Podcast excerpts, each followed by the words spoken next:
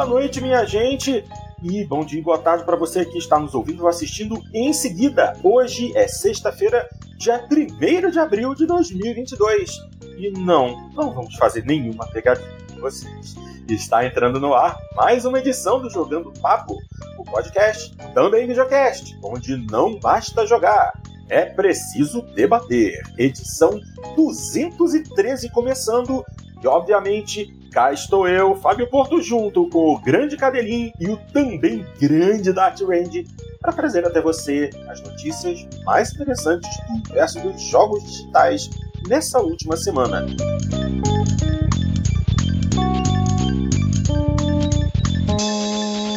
E, obviamente, não tem como não discutir o grande assunto do momento, que é finalmente o surgimento dos novos serviços PlayStation Plus. A PlayStation Plus deixa de ser um produto de um único nível e ganha vários níveis diferentes para os mais variados bolsos. Então, eu acho que o mais interessante é começar fazendo a leitura do blog PlayStation, que detalha todas as novidades que estão chegando uh, a partir de junho. Ah, ok. A partir de junho tem bastante coisa acontecendo no mundo do PlayStation. Vamos fazer a leitura do blog oficial. Novo PlayStation Plus será lançado em junho com mais de 700 jogos e muito mais valor do que nunca. Hum, será? Vamos ver. Jogadores poderão escolher entre três opções flexíveis, ok? Desde o lançamento do PlayStation Plus em 2010, a Sony Interactive Entertainment tem estado na vanguarda da inovação com serviços de assinatura de jogos. Pausa. Olha bem para minha cara. Vamos em frente. Temos orgulho de oferecer o primeiro serviço de assinatura para console, que inclui uma biblioteca atualizada de jogos com o PlayStation Plus, além de ter lançado o primeiro serviço de streaming de jogos em console com o PlayStation Now. Ok? Agora temos o prazer de compartilhar com vocês notícias oficiais sobre as mudanças que virão por aí nos nossos serviços de assinatura. Em junho, vamos unir PlayStation Plus e PlayStation Now em um novíssimo serviço de assinatura PlayStation Plus, que oferece mais opções aos clientes com três níveis globais de assinatura. Nosso objetivo é oferecer conteúdo selecionado e de alta qualidade, com um portfólio variado de jogos. Aí o interessante é que na leitura em jogos tem um asterisco, ok? Então, veja abaixo uma visão geral dos três níveis de assinatura. Uh, aqui eu já dou outra pausa porque não são três níveis de assinatura, né? Na verdade são quatro, porque um desses níveis é pro povo do terceiro mundo. Vamos lá. Começamos com o PlayStation Plus Essential, que oferece como benefícios os mesmos benefícios atuais da PlayStation Plus, como dois jogos mensais para download, descontos exclusivos, armazenamento em nuvem para jogos salvos e acesso ao modo multiplayer online. Nada muda para os membros PlayStation Plus atuais nesse nível. O preço da assinatura permanece o mesmo que é praticado hoje. No Brasil, R$ 34,90 por mês, R$ 84,90 por trimestre e ou R$ 199,90 por ano. Em seguida, temos o PlayStation Plus Extra, que oferece os mesmos benefícios do nível Essential, além de um catálogo de até 400 dos jogos mais populares para PlayStation 4 e PlayStation 5, incluindo grandes sucessos do catálogo do PlayStation Studios e estúdios parceiros. Os jogos no nível Extra estão disponíveis para download no Brasil, o preço deste nível é R$ 52,90 por mês, R$ 139,90 por trimestre ou R$ 339,90 por ano. Em seguida temos o PlayStation Plus Premium, como benefícios, todos os benefícios dos níveis Essential e Extra, além de 340 jogos adicionais, incluindo jogos de PlayStation 3 disponíveis via streaming na nuvem, um catálogo de famosos jogos clássicos disponíveis em opções de streaming e download das gerações do PlayStation original, PlayStation 2 e PlayStation Portátil, e acessa streaming na nuvem para jogos do PlayStation original, PS2, PSP e PS4, oferecidos nos níveis Extra e Premium nos mercados onde o PlayStation Now está disponível atualmente. Os clientes podem fazer streaming de jogos usando os consoles PlayStation 4 e PlayStation 5 também no PC. Esse nível também vai oferecer experimentação de jogos com limitação de tempo. Então, os clientes podem testar os jogos antes de comprar. Com relação a preço, este pacote não está disponível no Brasil. Por isso mesmo que o anúncio fala em três pacotes, mas na verdade existe um quarto pacote, que é o PlayStation Plus Deluxe, disponível em mercados selecionados. Em mercados sem streaming na nuvem, caso do Brasil, o PlayStation Plus Deluxe será oferecido a um preço inferior em comparação com o Premium e vai incluir um catálogo de jogos famosos das gerações de PlayStation original, PlayStation 2, PlayStation portátil para fazer download, jogar, bem como experimentação de jogos com limitação de tempo. Os benefícios dos níveis essencial e extra também estão incluídos. Preços locais podem variar de acordo com o mercado, mas para o Brasil os preços são R$ 59,90 por mês, que eu até achei é, a diferença em relação ao extra é bem pequena. É, temos também R$ 159,90 por trimestre e R$ 389,90 por ano. É, um pouco acima dos R$ 339,90 por ano do, do nível extra. Os níveis extra e premium representam uma grande evolução para o PlayStation Plus. Com esses níveis, nosso maior objetivo é garantir que centenas de jogos que oferecemos vão contar com o conteúdo de alta qualidade que é nosso diferencial. No lançamento, planejamos incluir títulos como Death Stranding, God of War, Marvel's Spider-Man, Marvel's Spider-Man Miles Morales, Mortal Kombat 11 e Returnal. Estamos trabalhando com os criativos desenvolvedores do PlayStation Studios e estúdios parceiros para incluir algumas das melhores experiências de jogo disponíveis com uma biblioteca que será atualizada regularmente. Em breve divulgaremos mais detalhes sobre os jogos que teremos no novo serviço. Quando o, PlayStation, o novo PlayStation Plus for, for lançado, o PlayStation Now será migrado para a nova oferta PlayStation Plus e não estará mais disponível como serviço independente. Na ocasião, os clientes do PlayStation Now serão migrados para a PlayStation Plus Premium, sem aumento nos valores das assinaturas atuais. Como esse é um enorme esforço de lançamento, vamos implementar a nova oferta PlayStation Plus com uma abordagem regional em fases. Em junho, começaremos com um lançamento inicial em diversos mercados na Ásia, seguidos pela América do Norte, Europa e restante do mundo, onde o PlayStation Plus é oferecido. Nosso objetivo é disponibilizar o serviço de assinatura na maioria dos territórios que usam a PlayStation Network até a metade de 2022. Também planejamos ampliar o benefício de streaming na nuvem para novos mercados. Vamos divulgar mais detalhes sobre essa ação posteriormente. Contando com mais de 25 anos de experiência em inovação de jogos, essa mudança no serviço de assinatura destaca nossos esforços contínuos em desenvolver a área de serviços em rede para atender às preferências dos clientes. Com o PlayStation Plus, vamos nos concentrar em oferecer um serviço atraente de assinatura de jogos com conteúdo selecionado por nossa equipe exclusiva do PlayStation Studios e estúdios parceiros. Com a PlayStation Plus recém-aprimorada, nossos fãs poderão descobrir e interagir com mais conteúdo do que nunca, além de aprofundar o relacionamento com a comunidade PlayStation por meio do compartilhamento de experiências. Estamos apresentando uma prévia do serviço de assinatura PlayStation Plus hoje e planejamos divulgar mais informações quando estivermos mais perto da data de lançamento. Fique de olho.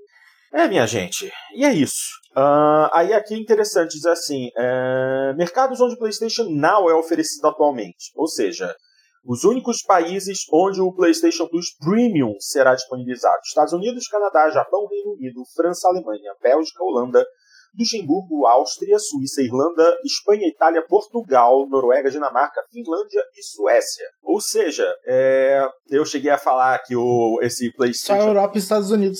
É, eu cheguei a falar que o PlayStation, PlayStation Plus seria um serviço para países em desenvolvimento? Até que não, porque na verdade o, o esse PlayStation Now, o streaming de jogos, é para um número bem pequeno de países por enquanto. É até interessante notar que eu acho que o, o Xbox é até esqueci, o xCloud, né, o game streaming do Xbox, já está disponível para muito mais países, incluindo o Brasil. Né? Então, a, é, nesse ponto, o PlayStation ainda tem muita coisa para melhorar.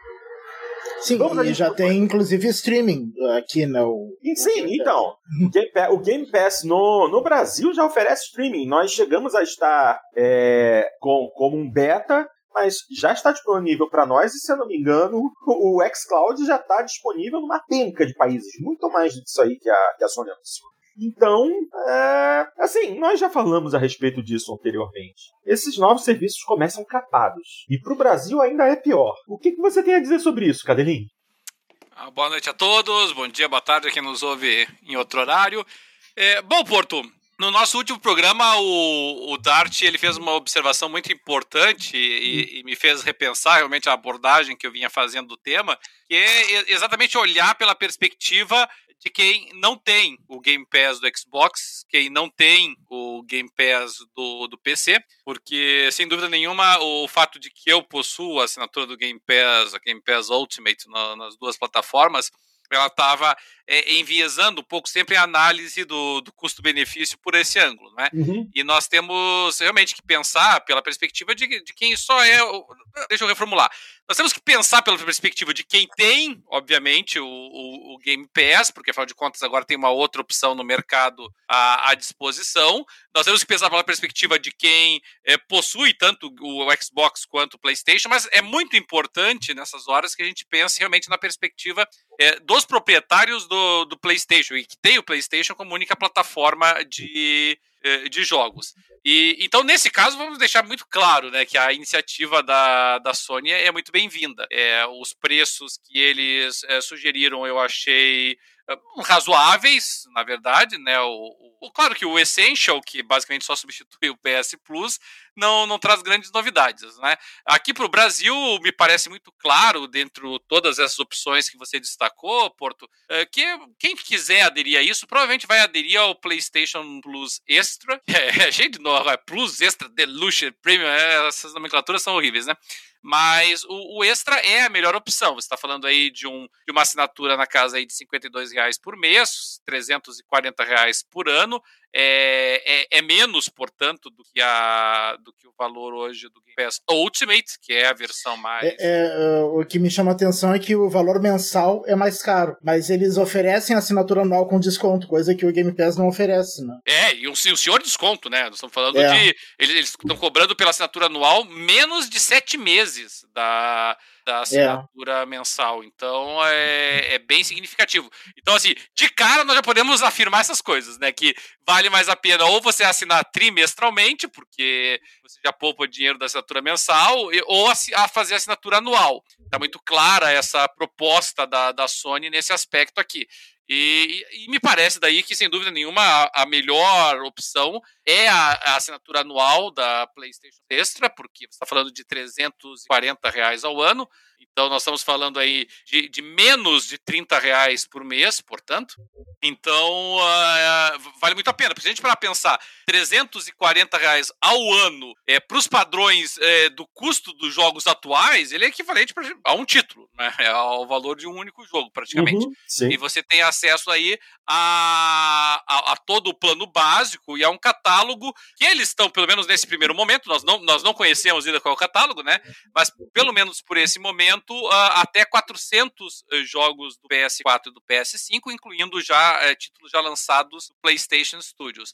É, essa proposta de 400 jogos, é, ela é muito próxima ao que hoje o, Game Pass oferece. Né? Eu e o Dart estávamos vendo aqui antes da gravação quantos jogos hoje estão disponíveis no, no Xbox e, e, e, em torno disso, é 450, 450 e pouquinhos. Então, é, esse é o, a, a, proposta mais competitiva. Porque Isso a, contando os da EA Play, né? Contando os da EA Play que, que, é. que, que, está junto com o, com Game Pass. Ultimate, é. Porque o, o, PlayStation Deluxe, que seria aquela versão é, alternativa para o Brasil aqui, sinceramente, para ter acesso a jogos do PS1, PSP, eu, eu acho, sabe? É, tudo bem que ela não é muito mais cara, vai dar 390 ao ano, eu, eu, acho pouco benefício, sabe? Eu acho que só o pessoal aí que tiver muito saudosista, tiver muito aí melancólico dos jogos do PS1, do PS2 e do PSP, é que talvez tenha algum interesse nessa assinatura. Eu não tenho nenhuma dificuldade em, em projetar que a assinatura padrão que o pessoal fará, principalmente aqui no Brasil, vai ser a, a PlayStation Plus Extra, para aqueles que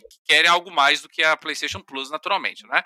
É, e, é, é bem-vindo, né, Porto? Você está falando aí, então, realmente, de um, um custo de um jogo por ano, praticamente, para você ter acesso a um catálogo prometido de 400 jogos, incluindo os retrocompatíveis do PS4, ótimo, do, obviamente do PS5 e os jogos já lançados da PlayStation Studios. Então, é, é uma ótima oportunidade, principalmente para quem não pegou né, os jogos que já foram lançados, principalmente para essa geração. É, nós ficamos ainda com talvez assim os dois grandes problemas da dessa proposta da Sony para quem é jogador de PlayStation, né? É primeiro o fato de que não tem o, o cloud gaming, isso eu acho que é, é, um, é uma deficiência significativa que a, a Play, que a Sony vai ter que abordar eventualmente. E, e, segundo, aí sim, né, talvez o mais importante para quem está atrás dos jogos, afinal de contas, a, a, falta de qualquer compromisso, não é nem só compromisso, né, a afirmação categórica da Sony de que essa, nenhuma das assinaturas, inclusive, e tampouco essa, é, dará acesso aos jogos é, Day One para os jogadores da, do PlayStation. Eu acredito que isso seja, e a gente já vinha cantando essa pedra há tantos programas, né, Porto? Estava é. se encaminhando nesse sentido. É, isso é, obviamente, uma enorme ducha de água fria, não importa o quanto a Sony queira justificar, legitimar, explicar, é, é uma enorme ducha de água fria, sem dúvida nenhuma. Mas vamos lá, é, continua ignorada esta parte, né? Se a pessoa, vamos por aí, a pessoa vai ter paciência para é, jogar esses jogos ali com oito meses, dez meses, um ano de, de atraso, por assim dizer, para que esses jogos entrem na, no catálogo. É, eu, pessoalmente, como jogador, não tenho problema nenhum com isso. tá? se, eu, se eu tenho a assinatura do PlayStation Plus Extra e, e sai um jogo novo, aí sai o, o, o novo Horizon coisa parecida, o novo God of War, tem problema, eu espero, entendeu? Tá pago lá, eventualmente vai chegar, eu, eu espero sem problema nenhum uh, passar essa, esse momento do lançamento. Então eu, eu acho muito bom. Eu tenho certeza que os jogadores da, do PlayStation, especialmente aqueles né, que não entravam naquela Flame War lá e ficavam alegando que era mendigo pés e não sei mais o que, né? Mas aqueles que valorizam seu rico dinheirinho e sabem o que é bom para o seu bolso, o que é bom pro, em termos de custo-benefício, eu não tenho dúvida nenhuma de que o pessoal vai, vai curtir, vai aderir ao PlayStation Plus Extra aqui no Brasil, o Porto. E, e, e tenho convicção também de que o pessoal que. que eu, eu não vejo o lançamento do PlayStation Plus Extra tirando eh, jogadores do Xbox eh, e fazendo eles migrarem para o PlayStation. Eu não, não vejo isso. Eh, até porque a gente pode abordar isso mais para frente. Eu ainda acho o serviço do Game Pass superior.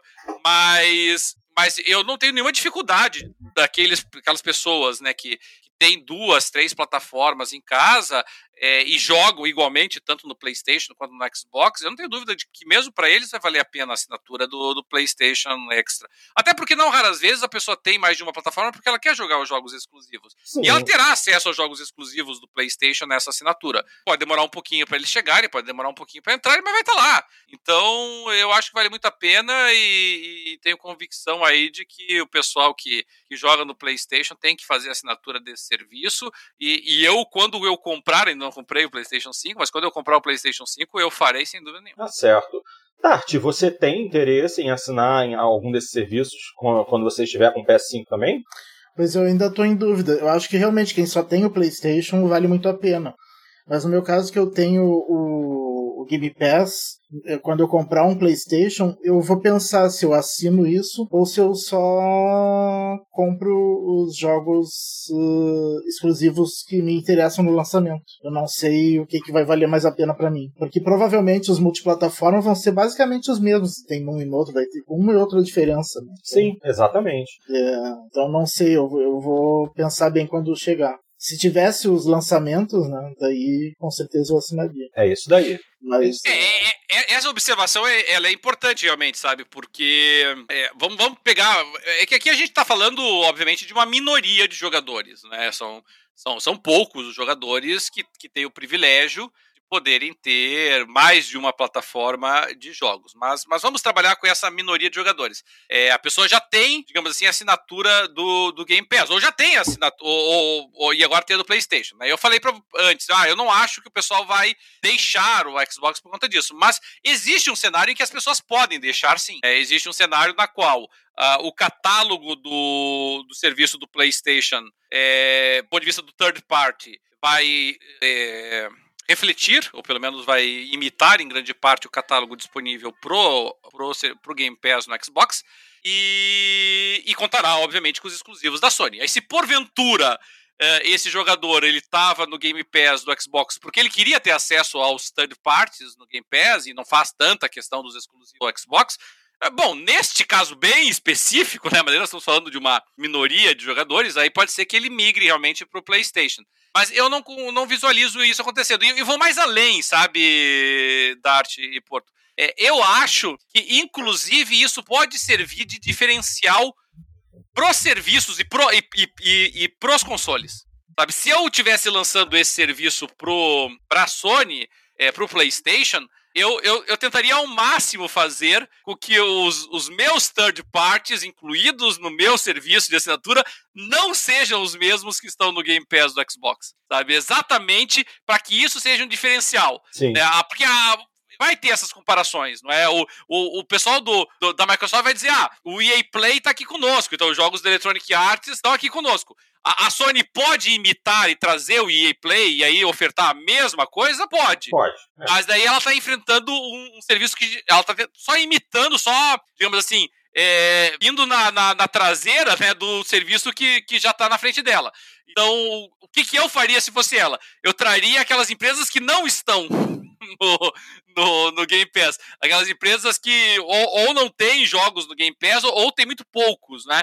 E, e traria elas para cá, né? Diria, ah, tudo bem, a, o, o, a EA tá lá, mas, uh, sei lá, a, a maioria dos jogos da Capcom tá comigo, a, ou o, bota o da o, o Ubiplay tem como assinatura apartada, né? De repente inclui o Ubiplay no, na Sony. É. Enfim, começa a trabalhar com isso, sabe? Trabalhar com, com ofertas para trazer o pessoal. Porque se se ela simples, só, só imitar a, a Microsoft e, e, dizer, olha, nós temos os mesmos third parties que eles na assinatura, mas nós temos os nossos exclusivos. Eu até visualizo a Sony fazendo isso. A Sony gosta dessa, dessa arrogância com seus jogos exclusivos, né? Então ela só vai lá, imita o Xbox e diz, ah, mas e, além de tudo isso, nós temos os nossos exclusivos. Mas é, eu acho que ela teria muita dificuldade de enfrentar um serviço que já está posto, que já tem muitos assinantes. É, ela não ia fazer as pessoas migrarem por conta disso. Agora, se ela começa a botar jogos que não tem na outra, aí pode começar a pesar, sabe? As pessoas podem começar, epa, é, os jogos da Konami estão onde? Estão lá. Os jogos da, da Square estão onde? Estão lá. Então você começa a, de repente, atrair as pessoas dessa forma. É isso aí, é isso aí. É, da Konami não ia fazer muita, muita diferença. o catálogo. Da Square sim. É. Da Square sim. Senhores, senhores, olha só. É, eu mandei uma tabelinha para vocês. Eu estou falando nesse momento, queridos ouvintes, queridos espectadores, estou falando aqui apenas com meus companheiros de programa. Eu mandei para vocês uma tabelinha mostrando os serviços oferecidos no Brasil por todos os fabricantes de consoles um resuminho bem interessante que pontua as principais diferenças entre os três serviços de assinatura disponíveis no Brasil, que seriam o recém-lançado, o, o, que será lançado ainda, na verdade, né, em junho, o PlayStation Plus Deluxe, que seria o, o plano top, que o Cadelinho já deixou bem claro aqui que não é a melhor opção. Comparando esse que é o pacote top ao pacote top do Xbox, que é o Game Pass Ultimate, e também ao Switch Online Expansion Pack do Nintendo Switch. Então, Vamos bater aqui algumas car características interessantes de cada um. Primeiro, na, a, em questão de plataformas, o PlayStation Plus Deluxe só está disponível para PS4 e PS5, enquanto o Xbox Game Pass Ultimate está disponível para todos os consoles Xbox One, Series S, Series X, PC e nuvem. Você não precisa ter sequer um console para assinar e usar o serviço. Não precisa ter console nem PC. é, ah, você não pode assinar é, para jogar na nuvem pelo celular? celular tá, tá, tá valendo. Tá, tá valendo. Então, enquanto o Switch Online Expansion Pack só para o Nintendo Switch. Todos oferecem multiplayer online. Em questão de catálogo first party fixo, ou seja, jogos AAA é, exclusivos, é, o PlayStation Plus vai oferecer jogos da PlayStation Studios de 12 a 18 meses após o lançamento, enquanto... Esse aqui, né, Porto, a gente já pode fazer uma parte, né, que ah. eu, já, eu já destaquei antes, esse é o grande calcanhar de Aquiles atualmente, me parece, do, do PS Plus, uh -huh, é, aliás, de qualquer uma das, das assinaturas, né, e, e, e eu, eu, assim, nada me tira a convicção, Porto, de que a, a Sony vai rever essa política, sabe, por mais que ela esteja tergiversando a esse respeito agora, é, é um ano, um ano e meio após o lançamento é, é muito tempo, muito sabe? Tempo. Ela vai tomar muita muito pedrada para isso. Sim. Uma coisa é você não disponibilizar day one, isso vai lá, sabe? Mas assim, um ano, um ano e meio depois, quer dizer, é já tá saindo tempo. praticamente a sequência do jogo, é. é. ou o jogo já tá saindo pro PC, por exemplo, e deixando de ser uma exclusividade do, do, do console. Uh, puxa vida, eu não sei. Eu, eu, eu visualizo a, a, Sony reduzindo esse intervalo aí. Se não de todos os jogos, né? Pelo menos do, dos jogos first party delas, que não são exatamente ali o, o, o, o top tier deles, sim, né? Sim. Eu, eu, visualizo eles reduzindo aí para uns seis meses, alguma coisa dessa natureza. É, eu acho que tudo vai depender do, de como vai vender, né? O, nos primeiros meses, né? Daí, é. daí talvez ela reveja. É, eles vão precisar. É, é, se, se a adesão inicial for fraca, eles possivelmente devem mudar essa política. Voltando a essa questão de, de, de títulos AAA é, dentro, do, dentro do serviço, é, PlayStation Plus Deluxe, de 12 a 18 meses após o lançamento do título, enquanto isso no Game Pass Ultimate, jogos do Xbox Game Studios estão disponíveis no Game Pass no lançamento e o Expansion Pack do Switch não oferece nada disso. Um serviço. Óbvio. Como um serviço, como um serviço bônus third party. A PS Plus Deluxe não oferece nada, o Switch Online não oferece nada, e o Game Pass Ultimate oferece os títulos da EA através do EA Play. É, lembrando que o do, da Ubisoft é ofertado, mas é pago, pago apartado. Exatamente. Com relação à retrocompatibilidade e catálogo de títulos antigos de consoles anteriores. O PlayStation Plus vai oferecer jogos de PS1, PS2 e PSP. Vejam bem, eu não falei de PS3 justamente porque títulos de PS3 estão atrelados ao PlayStation Now, que não está disponível por aqui. Então, novamente, para PlayStation teremos títulos de PS1, PS2 e PSP. No Game Pass, nós temos títulos do Xbox e Xbox 360. Enquanto no Expansion Pack do Switch nós temos títulos de Nintendinho, Super Nintendo, Mega Drive e Nintendo 64. É, porque assim, a, a razão desse Switch Online Expansion foi exatamente essa. Né? A, a Nintendo estava querendo dar acesso àquelas gerações bem antigas, né, do Nintendo 8-bit. É, mas assim, é, é, o, eu acredito que o Switch deveria dar suporte também a Wii e Wii U, pelo é menos. E também, e também não tem nada e não tem nada falado de títulos do GameCube também. É. Quer dizer, eles estão deixando, estão deixando de fora os consoles de sexta, sétima e oitava geração da própria Nintendo. É. É, e assim, e a, a, gente tem que botar um asterisco aqui também no Game Pass, né? Porque os caras colocam ali, ah, eles oferecem jogos do Xbox original, né? Do primeiro lá atrás, mas assim. Ah, não bem pouquinho, todos. né? É, é, é, um número pequeno. É uma quantidade bem é. pequena. Eu não sei quantos hoje são, olha, mas, mas se for mais do que 10, eu vou estar surpreso. Como assim? Jogos, jogos de Xbox oferecidos em retrocompatibilidade? É, do, do caixão. É, é. Ah. Deve ser o quê? Uns 10? Não, sei, não sei tô, tô chutando, mas são bem poucos. É, eu não me lembro, mas uh, é mais de 10, assim, deve ser uns 20, 30, sei lá. É, eu É, tudo isso, né? Ah, bom, vamos ver aqui. A Eurogamer oferece uma lista com todos os jogos retrocompatíveis. Ah, tá, tá, tá. A última atualização ofereceu 76 jogos. Sim, mas contando os 360. Ah, olha só, a última. Não, é, é verdade, sim. sim. Mas, para início de conversa, aqui em Xbox original, a última atualização da retrocompatibilidade adicionou 18 jogos.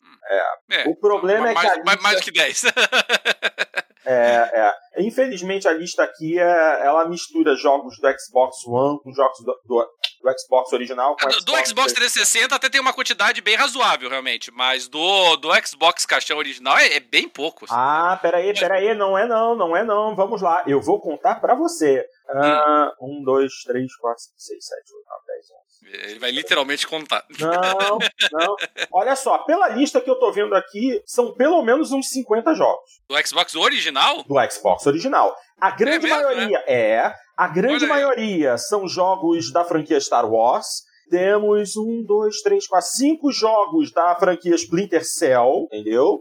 Temos é, os, é Max, os dois Max Payne, tem bastante coisa. É, não, não, não. 50, 50 tá uma boa quantidade. Eu, eu realmente eu tinha a sensação de que era eram bem menos. Eu imaginei aí eram uns 10, 15. É, não, e de 360 eu acho que é mais, deve ser mais de 100. Não, é, 360 supera os 100 com facilidade. Não, é. pô, nossa senhora, ali supera 100, ela supera os 200. A lista não, 360... de 360 é enorme. É, a do 360 é grande, a do a do, do, do, do, do original, né, do Xbox Caixão, é que eu achei que era mais reduzido. É, não, mas é um, é um número bem forte, é um número bem considerável. Mas assim, realmente, comparado com o 360, é bem menos. Mas temos aí uma listagem se bem que não temos grandes títulos do Xbox original. É, e também nem todos os retrocompatíveis estão no Game Pass. Né? Exatamente. Por exemplo, olha só, pelo menos na lista de Xbox original, estão faltando dois jogos da franquia Project Gotham Racing, tá faltando Rally Sport Challenge, não tô, só tô falando de jogo de carro. Então, assim, tá faltando coisa aqui. Assim como também não tem PGR3 e PGR4 na lista de Xbox 360, embora a lista seja enorme. Aliás, não tem nenhum jogo de corrida na lista do 360, não é possível. Ah, não, tem, tem Burnout. Pelo menos isso. Ufa. Ah, tem Daytona é USA também. É o Burnout Paradise, acho que tava, né? É, é, é, é, sim. Mas depois acabaram fazendo uma, um remaster, né, pro, pro Xbox. É, o, Burna, o Burnout Paradise e o Burnout Revenge também tá na retrocompatibilidade.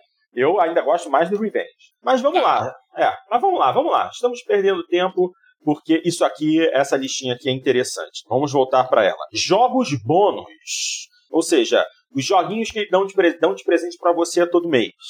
Na PlayStation Plus Deluxe, eles vão te dar dois jogos por mês, que já é o padrão da PlayStation Plus original. No Game Pass Ultimate, você também recebe quatro jogos por mês, como qualquer assinante Xbox Live Gold. São dois jogos de 360, dois jogos de Xbox One. E para quem assina o Expansion Pack do Switch, você ganha Tetris 99 e Pac-Man 99. Espetáculo, hein, Nintendo? Porra! Bom, descontos especiais. Você tem descontos. Pelo menos não é o Pac-Man do Atari, né? É, é, é. ah, olha que eu ia curtir mais, hein? Meu Deus do céu. Ai, Deus. Descontos nas compras online. Você tem descontos se você for assinante do PlayStation Plus Deluxe ou Game Pass Ultimate. Você não tem desconto nenhum para comprar nada no Switch. Uh, saves na nuvem. Você tem saves na PlayStation Plus Deluxe e saves na Game Pass Ultimate. Mas é importante lembrar que saves na nuvem são um procedimento padrão dos consoles Xbox desde o Xbox One, sem necessidade de assinatura. Se você tem nenhuma uma... assinatura, não precisa nenhuma nem assinatura. Exatamente. Você não precisa ser Live Gold, você não precisa ser Game Pass, nem Game, nem Game Pass Ultimate salvamento de jogos na nuvem é um, é um procedimento padrão do Xbox desde 2013, pelo qual você não paga absolutamente nada. Que é uma coisa óbvia, né? A, o, não, não é. Não é óbvio. Não, eu digo, a, a é PlayStation, coisa... a PlayStation não, não oferece esse serviço se você não é, pagar a PlayStation Plus. Deveria, então, deveria, deveria ser óbvia, porque, ah, é? porque o, custo, o custo é ridículo. O, o, os arquivos de save games são arquivos muito pequenininhos. Não, então você não. nem precisa separar um espaço muito grande. Que isso? Você tá doido? Como assim que os saves são pequenininhos? Na tua terra. O meu save game do Gran Turismo, o, o meu save game atual do Gran Turismo 7 já tá em 300 mega, tá? Sim, é e não, não é pequeno. Meu save, meu save game do Forza Horizon 4 tá quase em 700 mega. Bom, eu porque não ele salva... games... É, então, porque isso varia de jogo para jogo. O meu exemplo que eu tô dando é porque Forza Horizon, ele não salva só o progresso do jogo. Ele salva também é, pinturas, ele salva as pinturas do seu carro. Se você tem um carro com uma pintura customizada, ele salva isso na nuvem. Porque Sim, aí mas, mas mesmo assim, Porto, assim, qualquer serviço de e-mail online gratuito hoje em dia te dá um giga, pelo menos, se você quiser. Tudo bem, mas olha, um, jo um jogo meu só já está em quase 700 mega de save. Eu preciso esperar 3 minutos para fazer a sincronização do meu save game. Se der algum problema no meu jogo, por exemplo, o meu Forza Horizon 4, quando eu tive que instalar ele no, no Series X, né? E, e ele baixou o jogo, eu iniciei o jogo eu tive que esperar 5 minutos para ele sincronizar o meu save game para trazer tudo que eu tinha salvo do, do Xbox One. Tem alguns é, mas jogos eu acho que os jogos que têm saves grandes assim são minoria, a grande maioria Bem, são minoria. Ok. Mas aí tudo bem, ok. Vamos lembrar de mais um detalhezinho. Você tem que pagar para salvar os seus jogos na nuvem no PlayStation. E você também tem que lembrar que esse salvamento não é automático. Você precisa fazer manualmente a sincronização de seus saves na PlayStation Network. Isso é outra coisa ridícula. É, é... Você não, termina é de década... jogar. É década passada. Você termina de jogar, você tem que ir nas configurações do console e pedir para fazer a sincronização dos seus saves manualmente. Isso é ridículo. E você tem que pagar para ter isso no PlayStation. Pelo amor de Deus. No Play 5 continua assim. Continua? É uma maravilha, cara. O PlayStation 5 Ele é um PlayStation 4 bombado, basicamente. É, é triste. Isso. Bom, isso o Series X também é em relação ao One, né? Até a Dash é igual. É. Não, mas, mas, assim, essa familiaridade de uso, eu não vejo como problema. O problema é coisas que deveriam de ser simples e, e, e invisíveis ao, ao usuário, no PlayStation, não são. Esse é o problema. É. E, assim, é, é... você não tem mais como exportar saves de jogos para um pendrive no PlayStation 5. Isso é outra coisa absolutamente ridícula. Se o meu PlayStation 5 morrer e eu não for assinante PlayStation Plus, eu perco os meus save games caso aconteça alguma coisa com, com, com o meu HD. Não tenho como salvar o meu, meu save num pendrive. Eu posso fazer. Vamos lá, continuando, só para fechar aqui, para a gente não estender muito, que ainda tem muita coisa para se falar. Cloud Streaming apenas no Xbox. Fazer o quê? É... Não, no, no, no, PlayStation vai ter, mas não para o Brasil. Não, para o Brasil, então. Mas é. só que o que eu estou falando aqui é serviços de jogos oferecidos no Brasil. E é. não teremos cloud streaming da PlayStation Plus no Brasil. Temos no Xbox e não tem porcaria nenhuma do Switch. Conteúdo DLC. É, você tem a opção de adquirir os DLCs Assim, eu não entendi, não entendi muito bem isso. A tabela que, é, que diz aqui, é, coloca que DLC está disponível no Game Pass Ultimate e também está disponível no Expansion Pack do Switch, que não tem nada informado a respeito de DLC para o PlayStation Plus Deluxe. Aí eu já não sei de onde saiu essa informação. Agora... E eu também não entendi o que quer dizer esse DLC, se tu pode comprar DLC ou se vem DLC gratuito. É, exatamente. Eu Porque gra gratuito não vem DLC gratuito. Tem lugar nenhum, é, exatamente. Agora, essa questão de vantagem. Pode comprar para os jogos que tu baixou, né? É, é. Vantagens de parceiros. Aí você para, Hã? parceiros? Vamos lá. PlayStation Plus e Switch Expansion Pack não oferecem nenhuma vantagem de parceiro. O Game Pass Ultimate oferece meses grátis de Spotify, Paramount Plus, Disney Plus, dentre outros. É temporário, mas oferece. É temporário só para quem nunca assinou na vida esse serviço. Sim. E agora. pra, assinante atual, tu não consegue adicionar três meses um mês na tua assinatura, né? Isso. Tem como. E agora vamos falar de valores. Valores. Grana, tutu, dinheiro, capim verdinho. No PlayStation Plus Deluxe, você pagará 390 reais por ano. No Switch Expansion Pack, você paga 263 reais por ano. No Game Pass Ultimate, você paga 540 reais por ano. Mas aí é importante lembrar que não existe um plano anual para o Game Pass Ultimate. Esse valor de 540 reais é o somatório de 12 meses de 45 reais, que é o valor mensal do serviço, é o único valor apresentado. E também temos a questão de um valor anual para família, que no momento não está disponível nem para o PlayStation, nem para o Xbox, pelo Game Pass Ultimate, mas há um pacote de 422 reais para 8 pessoas no Switch Expansion Pack. Mas já está surgindo boatos de que o Game Pass vai lançar um plano família. Bom, é, exatamente. Eu estou nesse momento aqui no Windows Central com a notícia exclusivo. A Microsoft segue adiante com um plano para Xbox Game Pass Família. Então, nós deveremos ter sim pacote família para o Xbox Game Pass. Inclusive porque já tem aqui um, um, um link é, dentro dessa notícia do, do Central falando assim: Xbox Game Pass Ultimate, soon with a family plan. E os links para fazer a assinatura. Só que uh, não tem nada falado aqui. É, de quando que isso vai começar. Então, a Microsoft, mais uma vez, coloca um pé adiante para dar uma melhorada no próprio serviço e a Sony. Hum, Bom, quero agradecer ao José Marrom, arroba Zé Marrom no Twitter, que foi ele o cara que criou essa tabela que serviu como referência para a leitura aqui. E, novamente, se você quiser assinar um serviço novo no PlayStation, assine o Extra. Não assine o Deluxe, porque é perda de tempo dinheiro, ok? Vamos seguir porque é, já temos quase uma hora de programa e, e, ainda temos que falar de Sony. Ai, que saco! Vamos lá.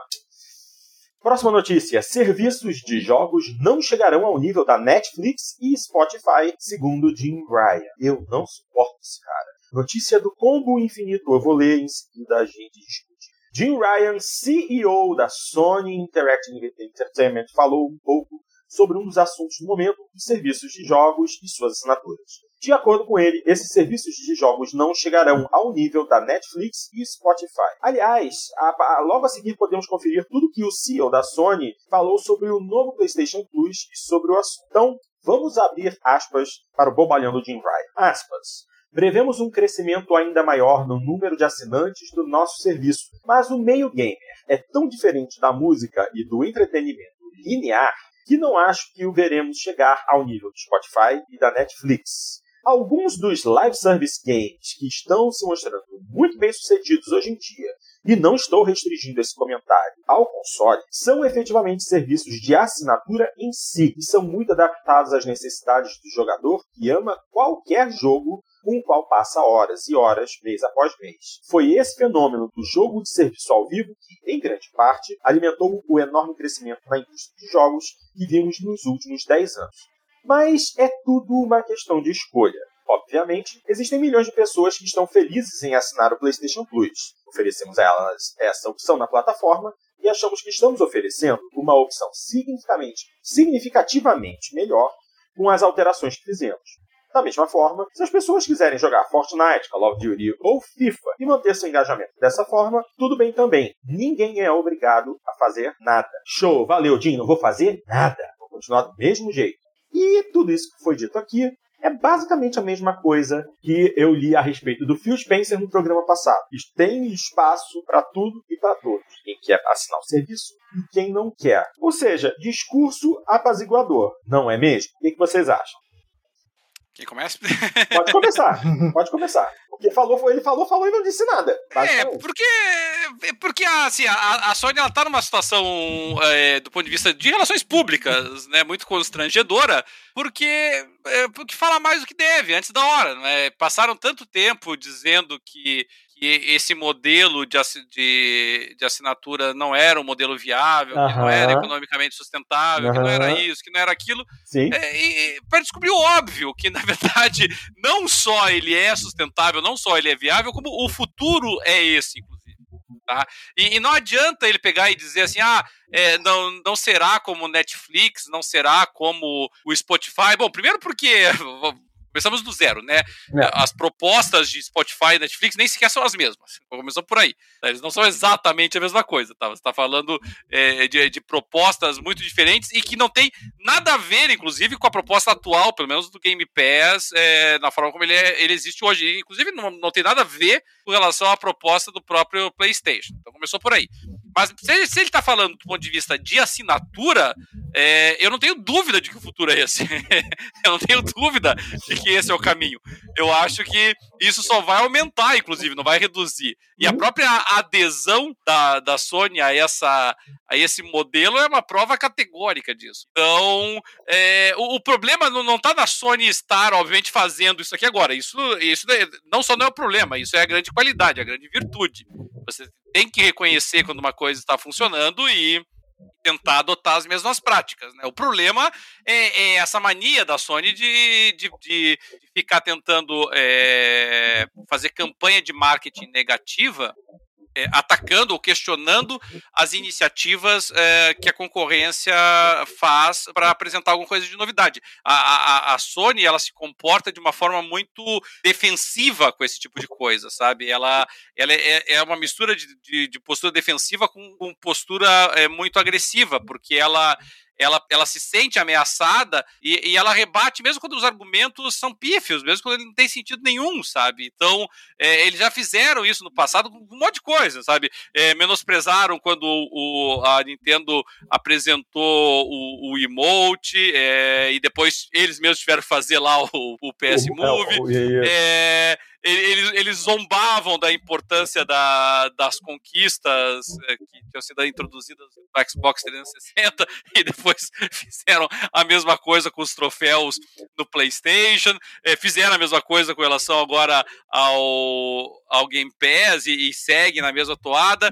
Então, é, é realmente é uma. É, tá, tá, sempre atrás, sabe? Tá sempre é, precisando a, a apagar o fogo que ela mesmo cria, sabe? Então, é é, é, eu acho eu, eu assim, a, a, Sony tem que tentar ser um pouquinho mais é, cautelosa antes de pular para essas alegações agora, exatamente para não cair de novo nessa mesma esparrela, né, nesses mesmos problemas é, de marketing que ela gera. Porque não é problema comercial, a maior parte dos jogadores nem sequer se importa tanto, é mais o, o marketing, é mais as relações públicas, está errado.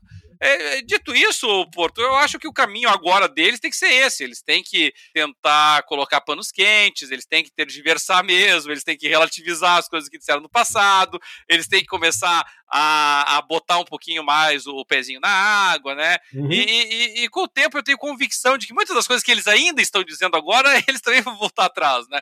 Então, ah, é, é incompatível com o lançamento Day One com o nível de qualidade dos nossos jogos, ah, qual é?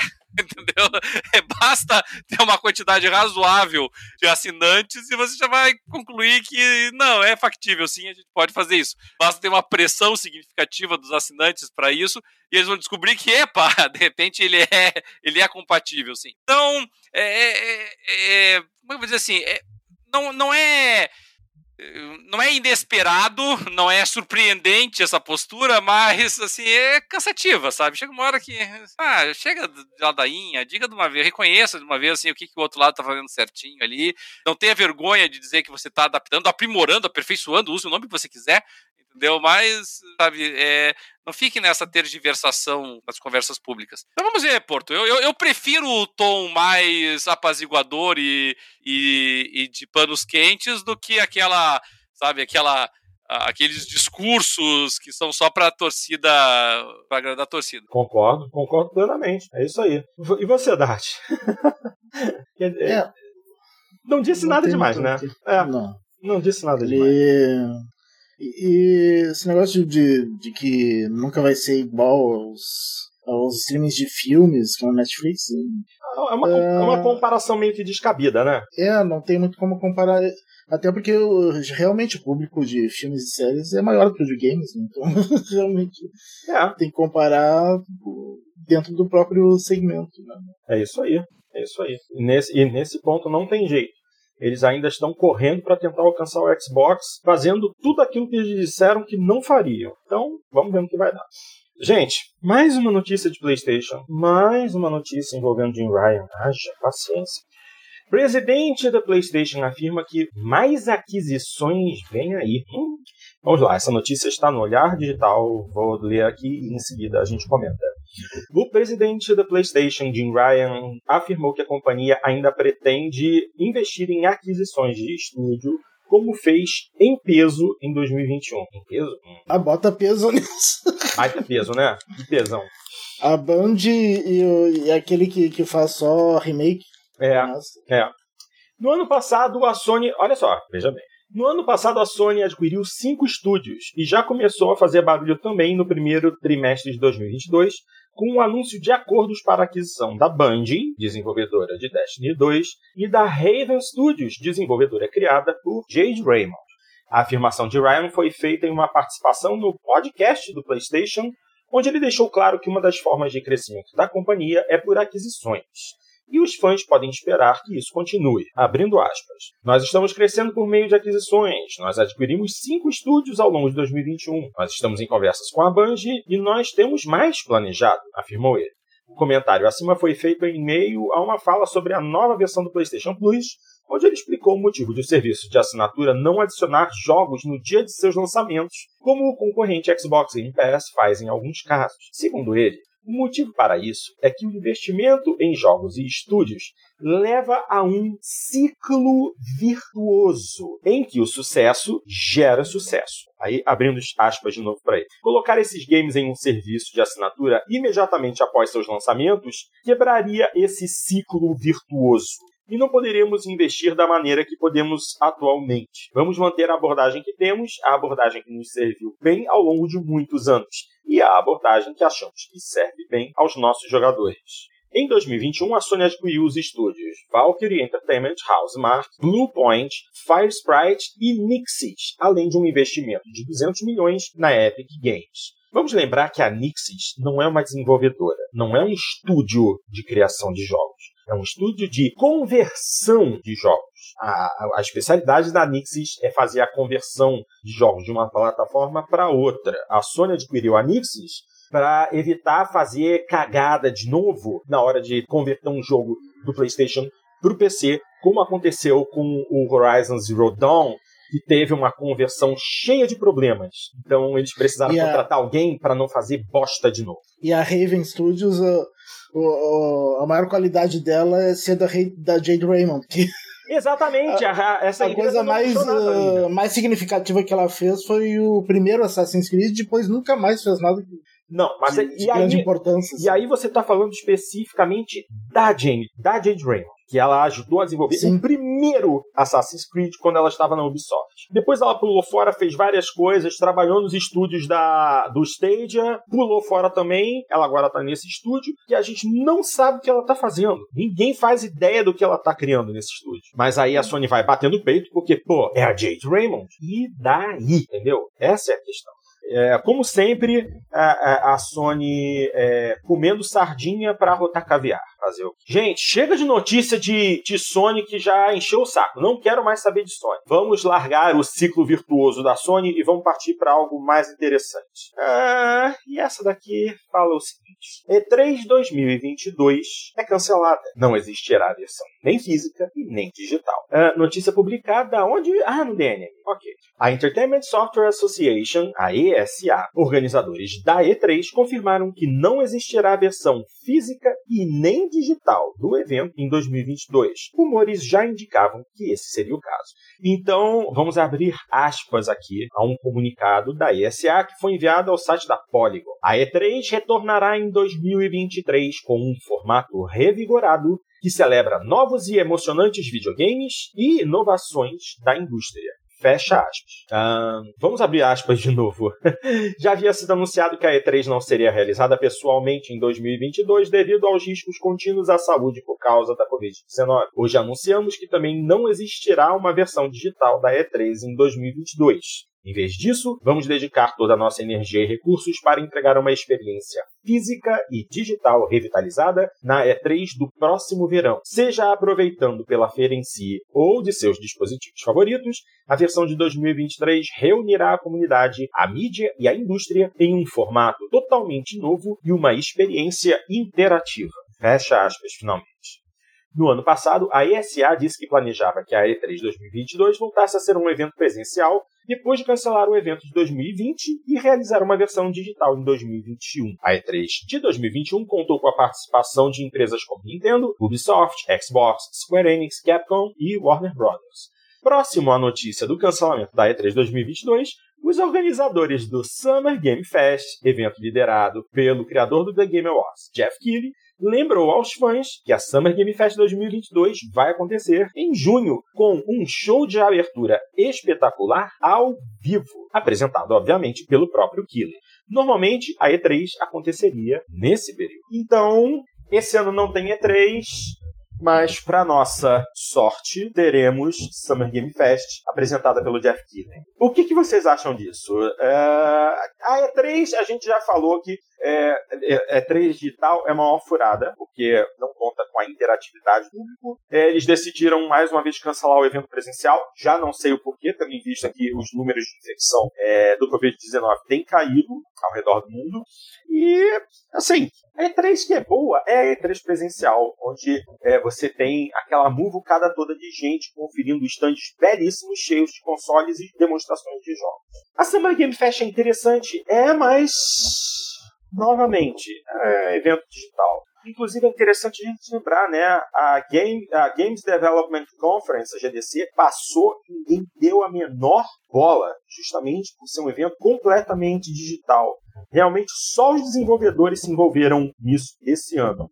O público que gosta de acompanhar os desenvolvedores de jogos praticamente não teve acesso a nada. O que, que a gente deve achar disso? Cadeirinho, começa contigo. Ah, eu tô com o Júlio César aqui, que tá nos acompanhando, e falou que a, a Summer Game Fest é uma bagunça, e realmente Sim. ela é uma bagunça. É, mas olha... A, a, a Summer Game Fest de 2021, a do ano passado. Bom, vamos começar pela duração dela, né? Ela, ela em tese, ela se estende por seis semanas. Imagina, são, são seis semanas de evento para representar esse suposto festival de games, que no final das contas nada mais é do que uma, uma justa posição de um monte de painéis sem virtualmente qualquer relação um com o outro, apresentações assim. É basicamente assim: eh, quem levantar a mão para fazer alguma coisa, eles colocam lá no ar, porque eh, essa é uma das características da, do, desse universo digital. Você não tem que se preocupar, você, você não tem um limite da quantidade de coisas que você pode ofertar. E se você não tem um limite do que você pode ofertar, você oferta qualquer coisa, porque você ganha no volume.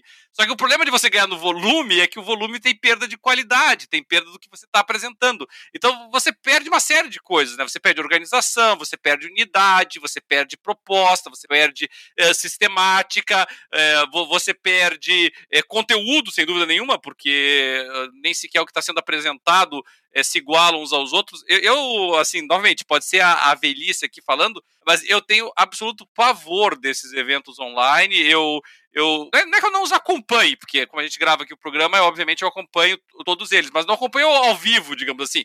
Não fico lá sentado por seis semanas. Vamos ver essa semana quem que vai falar alguma coisa da Summer Game Fest. A gente vai acompanhando o que a, a, as revistas especializadas vão acompanhando. E, e as revistas especializadas também, porque o troço é tão bagunçado que até a cobertura jornalística fica bagunçada, porque as coisas se perdem, não, não, não, não tá bem definido, não está bem publicado, não está bem transparente aquilo que é apresentado. Então é, é muito ruim, realmente. Eu sou. Eu, eu sou um forte adepto da, dos eventos presenciais, das grandes feiras é, de, jogos, já falei isso em vários programas passados, como eu estou feliz de poder participar de novo da BGS esse ano. É, eu, eu, gosto da, desse, desse encontro dos, dos fãs, desses encontros dos adeptos do, dos games, da gente poder é, se reunir, poder se encontrar, poder é, curtir, compartilhar aquele momento de, de descoberta, aquele momento de aquela experiência, aquele momento de você poder é, ter ali o primeiro hands-on, de repente, com alguma coisa, ou até jogos que de repente não, precisa, não são nem, nem necessariamente inéditos do ponto de vista global, mas são inéditos para as pessoas que estão sim, ali. Né? Para eles é uma novidade. Então, e isso cria um ambiente que é muito bacana. É claro que, especificamente falando da E3, é, a E3 só foi ter essa característica aberta para o público é, é realmente mais recentemente, no passado recente. Né? Antigamente ela era mais fechada para a imprensa. Mas mesmo assim, era mais interessante você ter um evento.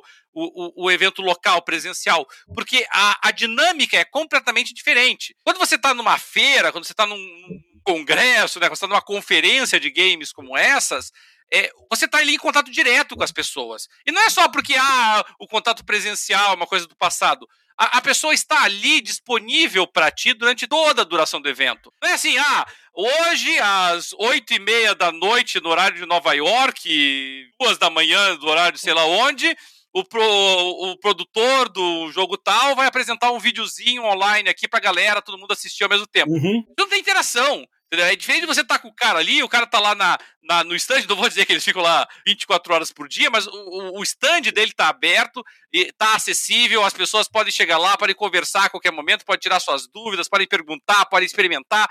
É, é muito diferente a, a, a, perspectiva, né? a forma como você obtém a informação, o tipo de experiência que você é, tem com os jogos para poder é, relatar a respeito deles. Então, para mim, é, esses eventos online são assim uma, uma perda de qualidade estrondosa.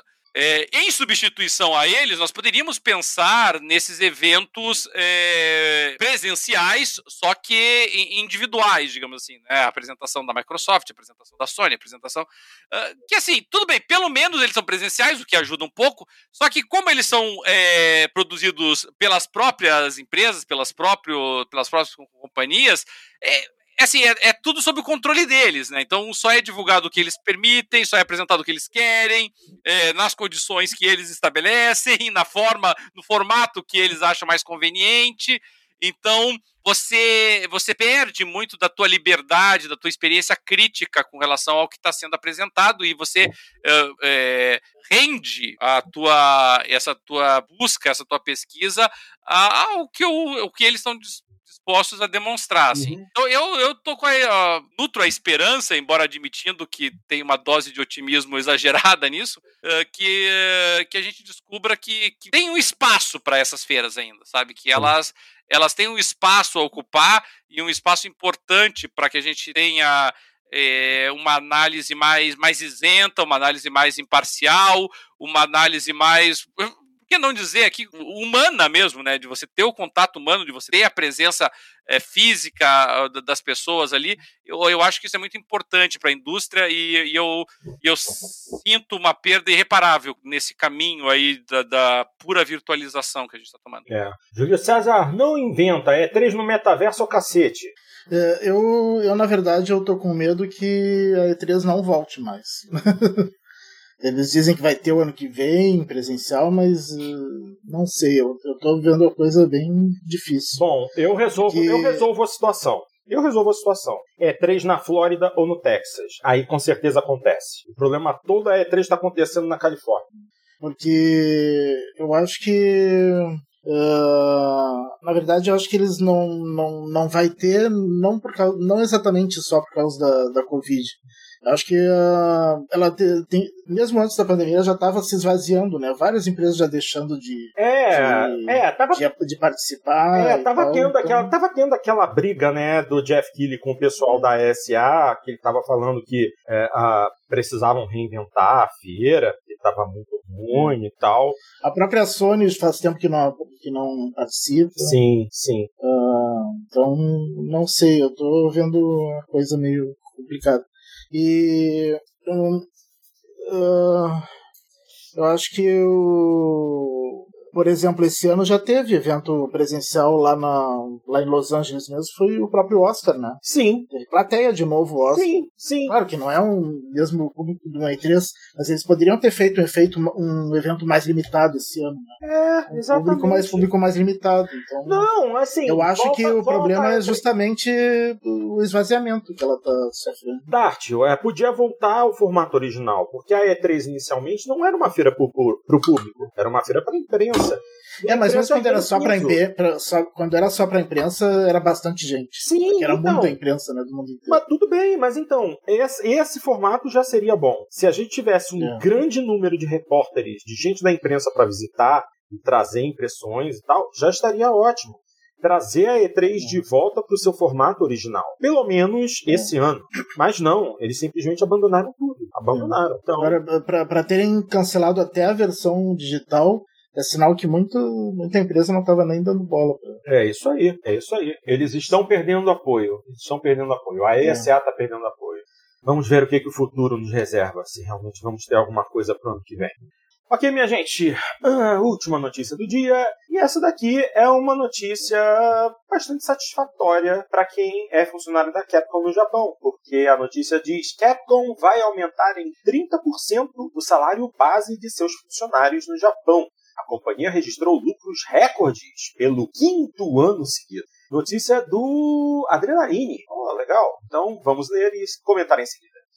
Os últimos anos têm se mostrado positivos para as finanças da Capcom, que pretende estender o bom momento a seu quadro de funcionários. A desenvolvedora anunciou que, a partir do ano fiscal iniciado em 1 de abril, ou seja, hoje, vai aumentar em 30% o salário base de todos os seus funcionários que moram no Japão.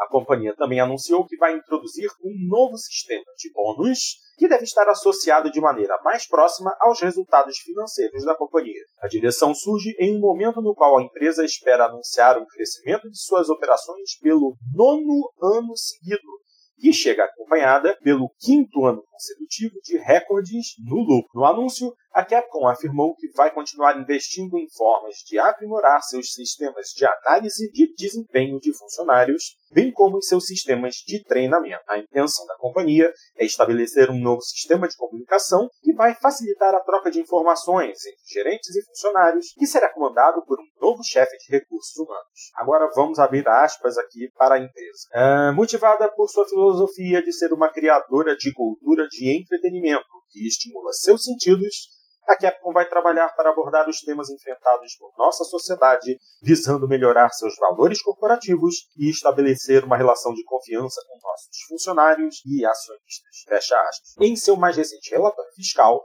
a companhia japonesa revelou que Resident Evil Village já vendeu 5,7 milhões de unidades, enquanto Monster Hunter Stories 2 Wings of Ruin registrou 1,4 milhões de cópias vendidas. Segundo a companhia, as duas franquias correspondem a aproximadamente 70% das vendas de seu catálogo mais antigo.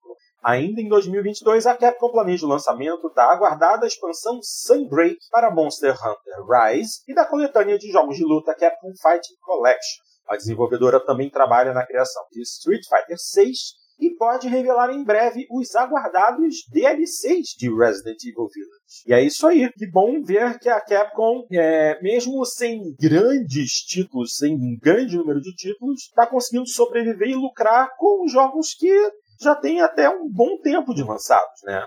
Afinal, por exemplo, Resident Evil Village, ele já está indo para dois anos de lançado, se não me engano. Alguém me corrige? Não, né?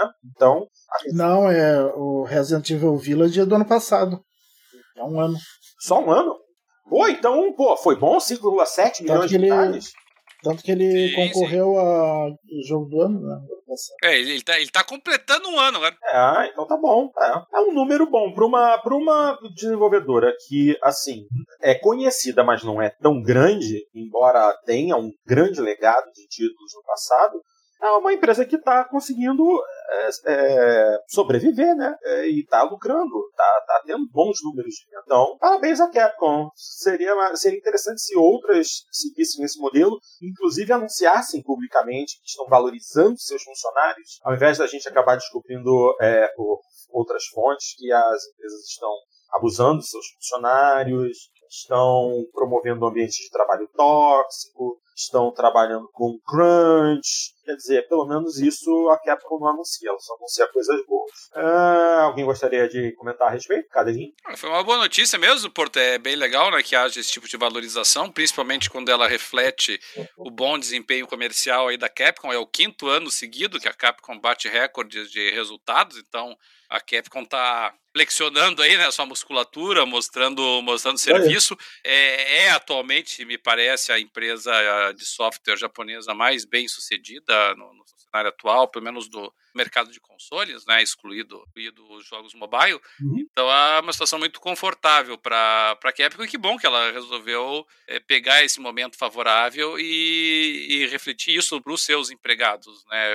ainda que os empregados especificamente do Japão. Mas é, é interessante observar, Porto, que uh, aqui no Brasil, claro, qualquer lugar do mundo um aumento de 30% seria significativo. Mas aqui no Brasil a gente tem tido inflações muito altas ano após ano, né? Então se você é. dá um, um, vamos supor assim, um reajuste de 30% esse ano, mas não deu reajuste nos últimos dois, três anos, na prática você está dando um reajuste de 5, 6% aí compensado a inflação.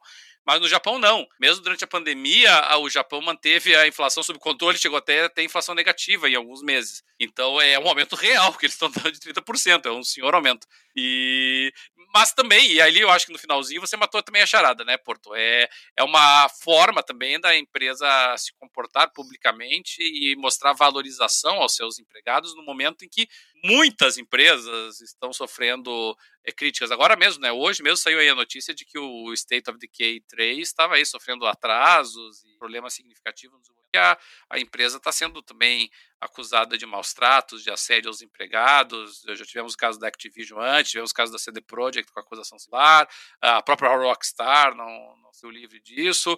Então a, a Capcom tá, tá querendo sinalizar que com elas a história é outra, né? Então, bacana, eu acho muito positivo. É isso aí. Então, só para fazer é, o, o, o, outro lado da moeda nessa boa situação da Capcom, eu vou comentar justamente a respeito da Undead Labs. Né? A notícia que também está no Adrenaline diz: State of Decay 3 passa por problemas de desenvolvimento. Undead Labs acusada de assédio e sexismo. Anunciado oficialmente pela Microsoft em 2020, State of Decay 3 ainda é um jogo que deve demorar um bom tempo a ser lançado.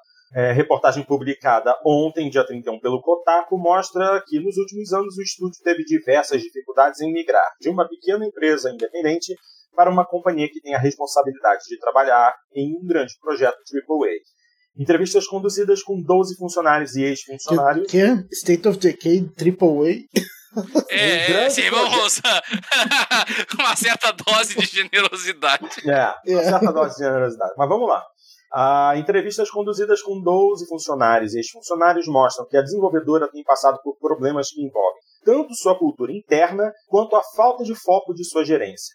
Embora tenha focado esforços na contratação de pessoas com características e perfis diversos, a Undead Labs não se mostrou um ambiente muito receptivo a elas, embora relatos indiquem que a situação melhorou nos últimos seis meses. Muitos dos problemas relatados são atribuídos à chefe de recursos humanos, Anne Schlosser, que é acusada de fazer pouco para resolver conflitos entre funcionários e para lidar com a discriminação presente no estúdio. Abrindo aspas. Havia um cara no time de State of Decay 3 que estava sendo claramente sexista e a Anne não fez nada sobre ele, afirma um dos ex-desenvolvedores entrevistados. Abrindo aspas novamente. Havia um gerente no time de arte técnica que era horrível e a Anne tomou o lado dele, que fez com que quase todo o time pedisse demissão, explicou o entrevistado. Segundo reportagem do Kotaku, além dos problemas culturais, a Undead Labs também tem problemas de produção que aumentaram quando o CEO Jeff Strain deixou o cargo e foi substituído por Philip Holt. Os entrevistados afirmam que State of Decay 3 já havia passado por algumas reorganizações antes disso e que a decisão do executivo de trabalhar com demonstrações internas fez com que muitos membros do time deixar, decidissem deixá-lo. A situação fez com que muitos dos membros da Undead Labs desejassem uma maior interferência da Microsoft, o que só aconteceu em setembro de 2021, época em que Schlosser deixou a desenvolvedora. Um dos entrevistados afirmou: Tínhamos medo de que eles chegariam a mudar nossa cultura, mas nosso colapso veio de dentro poderíamos ter usado a ajuda deles. É, minha gente, situação complicada. embora a situação pareça ter melhorado para o estúdio, muitos funcionários ainda sentem um clima de incerteza e não sabem se State of Decay pode continuar após a saída de tantos membros do time. Em uma publicação feita no Medium, Jeff Strain reconheceu que alguns ex-funcionários da Undead Labs podem ter passado por experiências que não foram positivas. Abro aspas para o Jeff. Nossa cultura passada não reflete quem somos agora, nem quem desejamos ser. Passamos por diversas mudanças nos últimos anos. Temos um time de liderança totalmente novo, incluindo um novo diretor de recursos humanos e departamento desde 2021. Contratamos 75 pessoas desde o começo da pandemia, transformamos a demografia que forma nosso time. Strain também afirmou que está orgulhoso da Undead Labs e que a empresa está comprometida a melhorar suas práticas e aprender com experiências do passado. Segundo os entrevistados, State of Decay 3 foi apresentado cedo demais ao público. E dado a situação atual do estúdio, tudo indica que ainda deve demorar alguns anos para, quem, uh, para que uma versão jogável chegue ao público. Caso a empresa. Anos! Anos! Ainda deve demorar alguns anos, sim, para que uma versão jogável chegue ao público, caso a empresa consiga progredir no projeto. Por mim, não precisa progredir.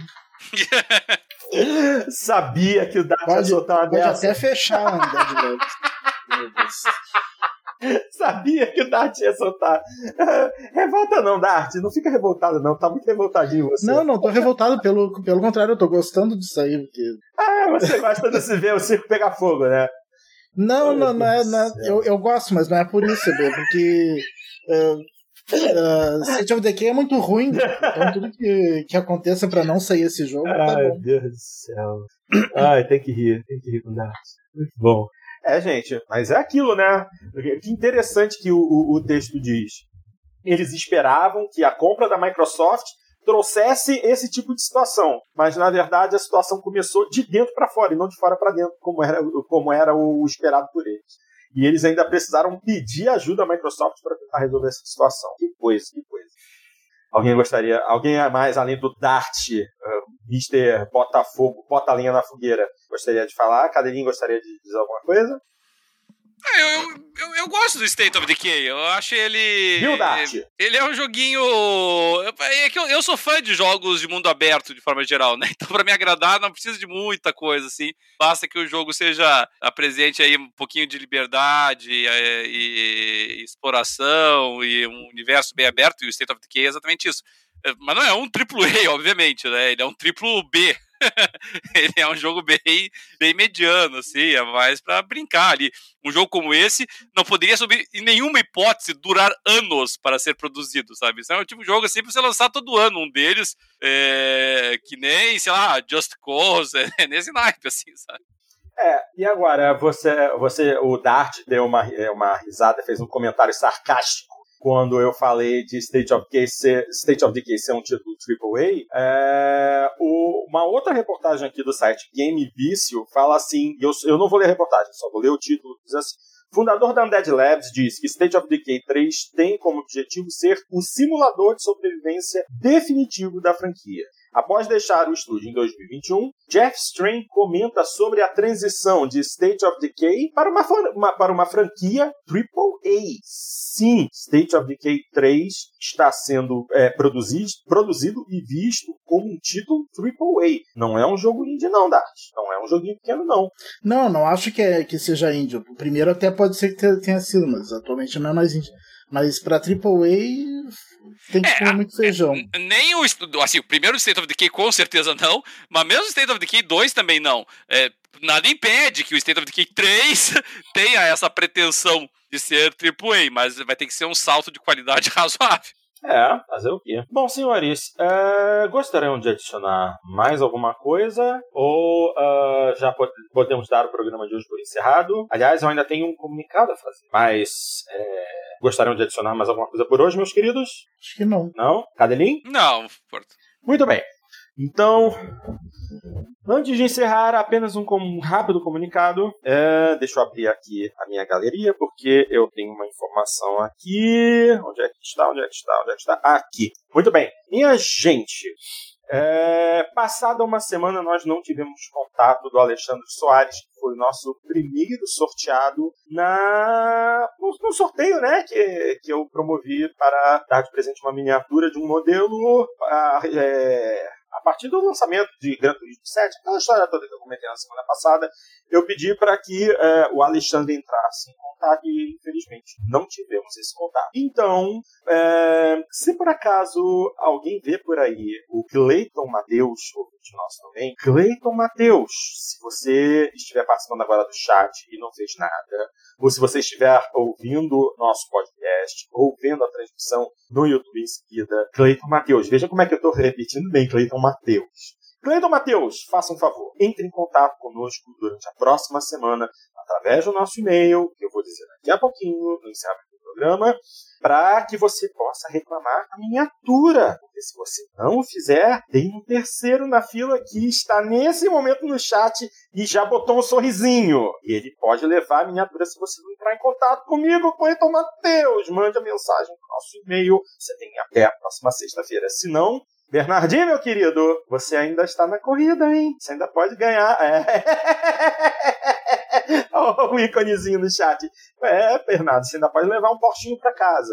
Mas é isso aí. Pois bem, minha gente, estamos chegando ao final de mais uma edição do Jogando Papo e, como sempre, vamos agradecer a galerinha do chat que ficou conosco durante a transmissão, participando. Hoje tivemos o prazer de ter por aqui os companheiros Bernardo Pabst, Antônio Marcos, Alexandre Santiago, Rafael Mano do Céu, Anderson e Júlio César. Pelo menos isso é o que eu tenho. Tem mais alguém? Não, são esses mesmos. Então, meus queridos, mais uma vez agradecemos imensamente a força que vocês nos dão e é um prazer tê-los conosco durante as nossas transmissões. Sempre agradecendo a ajuda de vocês. Grande abraço a todos. Se você chegou ao nosso programa por uma recomendação do YouTube e curtiu o nosso trabalho, dá uma curtida aqui nesse vídeo, assina o canal e clica no sininho para você ser notificado assim que uma de nossas transmissões estiver agendada para nos acompanhar ao vivo ou assistir a gravação. Vai ser disponibilizada logo em seguida. Tá? Sempre agenda a nossa transmissão com antecedência para que todos sejam notificados bem antes da gente entrar no ar. E não esqueçam de compartilhar nosso material para que mais pessoas conheçam nosso trabalho. É sempre importante lembrar, fazemos esse podcast sem nenhum ganho financeiro, apenas pela paixão que temos por essa indústria que tanto nos traz alegria. Se você não tem como acompanhar a gente em vídeo ou simplesmente prefere a versão em áudio, é só nos procurar em qualquer agregador de podcasts ou nas mais variadas plataformas de distribuição de música e podcasts, como Spotify, Deezer, Amazon Music, TuneIn Radio e por aí vai. Também convido vocês a acompanharem nossas contas nas redes sociais, no Facebook e no Instagram, porque durante a semana, sempre que surgir uma notícia interessante, um meme engraçado, uma imagem relativa a games, a gente vai estar compartilhando. E se você quer estar mais direto conosco, tem uma opinião ou alguma informação que deseja compartilhar, quer que a gente discuta algo, um tópico que seja da sua preferência, é muito simples, é só mandar um e-mail para aquele endereço que eu canso de repetir, que é jogandopapo, jogandopapo.com.br e você também pode até mandar uma participação em áudio, manda um arquivinho de áudio, assim, uns dois, três minutos, que a gente bota para tocar e logo em seguida discute a respeito. Tá legal? Sua participação é sempre muito bem-vinda, mas se você quiser se tornar um participante, um integrante honorário da nossa equipe, é só manifestar o seu interesse através do nosso e-mail para que a gente entre em contato e repasse as informações necessárias para ter você conosco aqui ao vivo, tá bom? E é isso. Mais uma vez, eu, Dart Caroline, agradecemos imensamente a audiência e o carinho de vocês. Esperamos por vocês semana que vem com o Jogando Papo 214. Até lá, um grande abraço a todos.